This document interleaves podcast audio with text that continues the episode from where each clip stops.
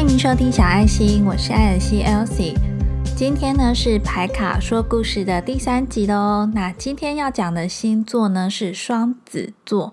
上个礼拜呢，我有在 IG Story 上面问一下大家对双子座的印象是什么？一句话形容双子座的话，你会想到什么呢？那我来分享一下我收到的一些回复。有人呢说又爱又恨，古灵精怪。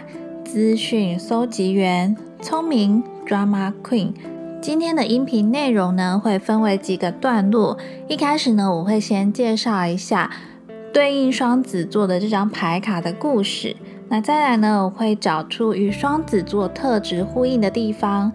再来呢，是这张牌卡所看到的一些面相，以及呢，这张牌卡要我们反思的事情。相信呢，你从标题点进来的话，应该就可以猜出来，今天对应双子座的这张牌卡的童话故事呢，就是糖果屋。我还记得我小时候刚开始听到这个故事的时候，会觉得好棒哦，可以去一个全部都是糖果、饼干、巧克力做成的屋子里面，然后大吃特吃。没想到呢，读到这个最后啊，居然发现，哎呀，这个故事好可怕哦！居然有巫婆想要吃小孩。稍微呢，简单的介绍一下这个故事。糖果屋呢，故事的主角啊，就是一对兄妹。那这个哥哥的名字呢是汉塞尔，妹妹的名字呢是格丽特。这对兄妹呢，在他们妈妈过世之后啊，爸爸呢就找了一位继母来照顾他们。但是没想到家里的食物啊存粮就不够了，眼看呢整个家啊几乎快要生存不下去了。于是啊这个狠心的继母呢就提议要他的爸爸呢把这对兄妹啊带到森林里面，然后有点像是放逐放生，不要管他们，不要养他们了。那刚开始的时候呢，第一次哥哥就很聪明的。沿路呢，在路途中丢了小石头做记号，所以第一次啊，他们这对兄妹呢，并没有被爸爸放生成功。因为哥哥呢，就凭着沿路的那个小石头的记号呢，找到了回家的路。但是第二次呢，就没有这么幸运了。第二次啊，他想说，既然没有石头，那就用面包屑好了。哥哥呢，用了面包屑做记号。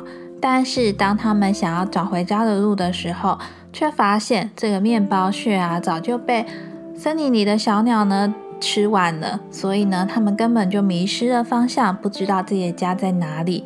于是呢，他们就走啊走的，走到了森林里面有一个非常光彩夺目的一个房子。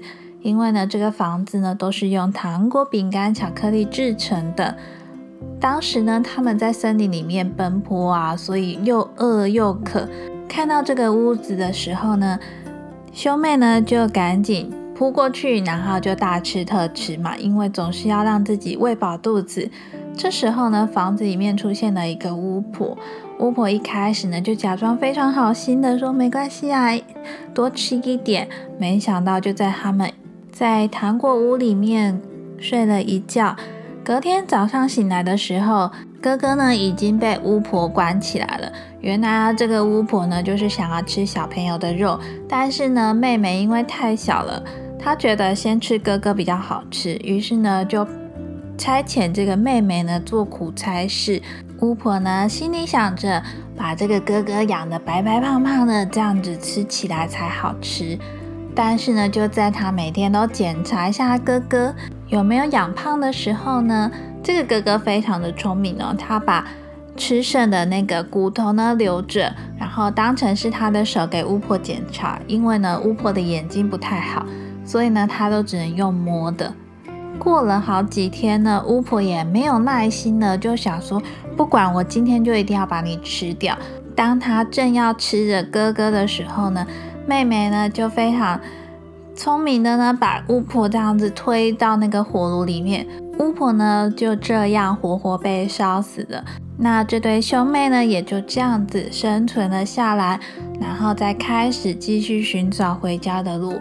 当他们回到家里的时候，爸爸发现兄妹居然还活着的时候，感到非常的开心。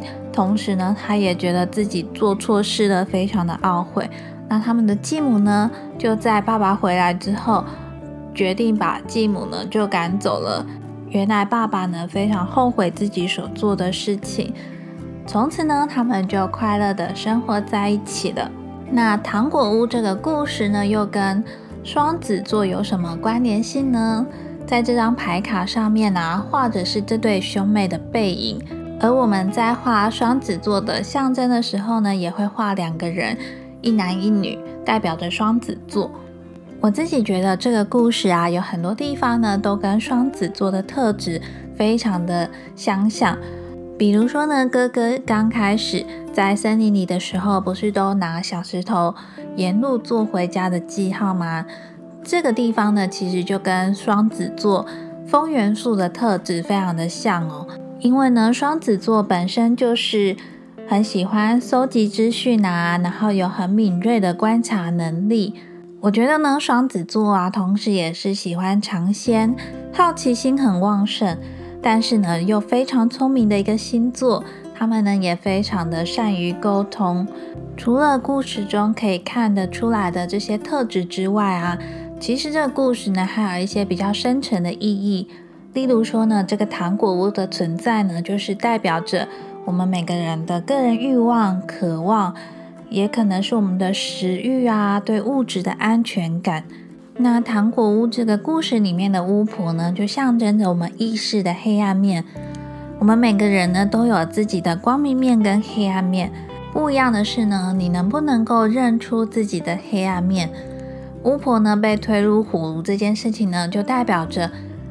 这样的黑暗面被认出来了，并且呢放到火里面燃烧净化，因此呢兄妹才得以重生。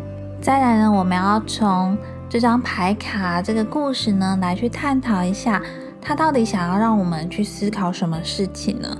我从这个故事里面看到了两个面向，一个呢是原生家庭之间的关系与爱，那另外一个呢是关于一段关系中的。信任与相互奉献。先来讲第一个原生家庭之间的爱的这个关系好了。什么是无条件的爱呢？在这个故事中啊，他的原生家庭呢，是因为家里的存粮不够，已经没有办法生存下去了，逼不得已呢，得做出这个选择。虽然啊，这个继母的这个决定呢，是非常的过分。而且是很狠心的，从这一点呢，也可以看出继母自己的自私的欲望。可是呢，这个爸爸为什么还是照着这个话去做呢？因为这个爸爸呢，自己也没有那么高的求生意志，甚至呢，他自己的意志力也比较薄弱一点。这对兄妹呢，反映了彼此呢，在父母身上缺失的爱。但是呢，这个父母啊，也是因为生活严峻。疲惫到无法给予这些爱，给予不了的爱。其实以前呢，我可能不太懂什么是无条件的爱，或者呢，爱是什么。直到呢，我自己生了小孩，当了妈妈之后，我才意识到说，原来真的有办法呢，能够让你产生那种无条件的爱，就是无论如何你都想要给予他这种爱的关系呢，不只是父母对小孩的。我从我自己的小孩身上也发现，真的是你不管怎么样，他都一样爱着你。这种无条件的爱是非常微妙的感觉吧？可是为什么我们从成长的过程中呢，常常会觉得父母是不是不够爱我？我不知道你们有没有这种感觉。可是呢，连我自己在从青春期啊一路成长成人的过程中。有时候都会产生这种疑问，就是我的父母真的爱我吗？虽然我知道问这个问题呢，好像是在质疑他们。你也知道他们好像应该是爱你的，可是为什么我还是会有这个疑问呢？应该就是我们没有感受到我们所谓的那种我们想要的爱吧？像这个故事中。是因为生存的关系，所以呢，爸爸就狠下心来把我们带到森林里面放逐嘛。在我们现在这个社会中，可能不会有人真的做出这样子的事情。不过呢，倒是有很多的爸妈为了小孩更好，为了整个家更好，也是为了生存，所以呢，他们就必须更努力的工作，导致于呢，可能忽略了家庭关系的教养啊，忽略了小孩成长背景到底开不开心、快不快乐，可能呢就少了这么一点点的关心，就会让小孩子呢觉得爸妈是不是？没有这么爱我，而有了这样子的疑问。不过，我觉得原生家庭呢，真的是一个比较难解的一个谜团吧。因为每个人的原生家庭、成长背景、生长的环境呢都不太一样，所以很难去说怎么样才是对的，怎么样才是错的。虽然呢，每个人爱的方式都不一样，不过我相信呢，这个背后的力量啊，绝对是爱在支撑着的。那再来呢，我们就看到一段关系中的信任跟相互的奉献。不管是双子座，或者是这张牌卡呢，它都是画了两个人。那两个人呢，就一定是会有阳性面，有阴性面，也代表着一段关系的状况。而且呢，要怎么样使这个关系维持平衡呢？就必须要透过彼此之间的信任以及相互的奉献。如果呢，这对兄妹彼此没有足够的信任感，会不会今天这个哥哥就被巫婆吃掉了？妹妹呢，可能也活不下去了。必须要靠他们两个互相信任、互相的合作，才有办法一起生存下来。所以呢，这张牌卡呢，也是在提醒我们，在一段相互承诺的关系当中呢，有一些是非常重要的，比如说对于信任还有忠诚。希望呢，透过今天这一集的节目呢，能够让你去思考，在原生家庭之中啊，你有没有觉察到心中呢有缺失了哪部分的爱，以及呢，你觉得什么是无条件的爱呢？那另外呢，就是你有没有在一段关系中感到很不信任、很不安全感、很无助的那种感觉？找出这种让自己。觉得不安全感的地方在哪里？认出自己的黑暗面在哪里？就跟这个兄妹呢合力把巫婆推进火炉里一样，你必须呢把这样的黑暗面认出来，你才能够好好的净化这些黑暗面，才能够让这个关系呢变得更加坚固，更加的有信任感，然后让这个关系变得更好。那今天的节目就到这边哦，非常谢谢你今天的收听。希望呢，透过这种童话故事，然后跟星座的特质相呼应，透过牌卡的提醒呢，让我们去觉察一下自己的现况、自己的生活，思考一下自己面临到的这些问题呢，该怎么做才能够帮助自己更好。节目的最后呢，想要跟你闲聊一下。当初呢，我在创立小爱心这个名字的时候呢，只是想着，因为我的英文名字是 Elsie 嘛，那我就想说，每个人呢都是自己的星球，于是呢，我就自己取了这个小爱心。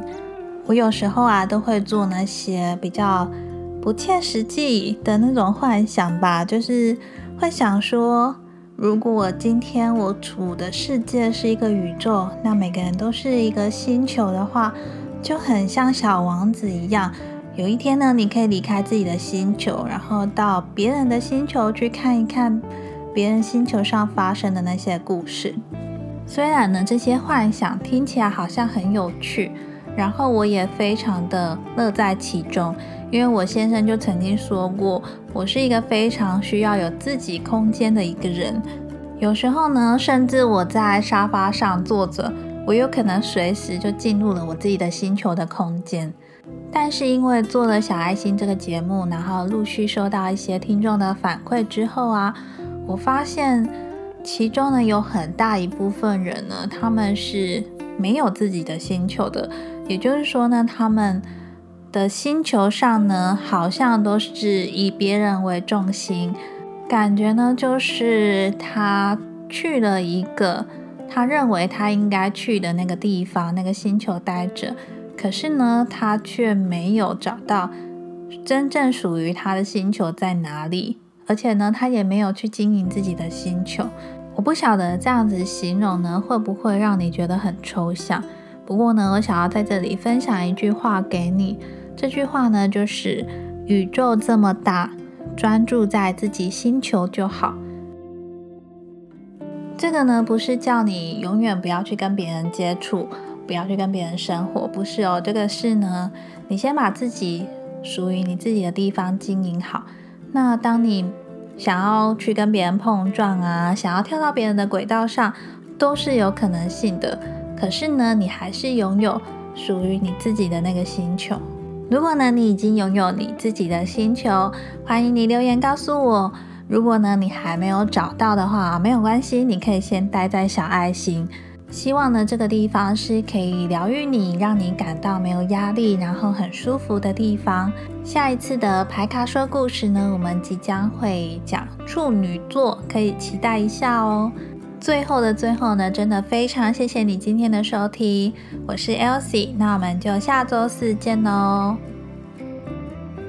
非常谢谢你留下你宝贵的时间收听今天这一集的节目。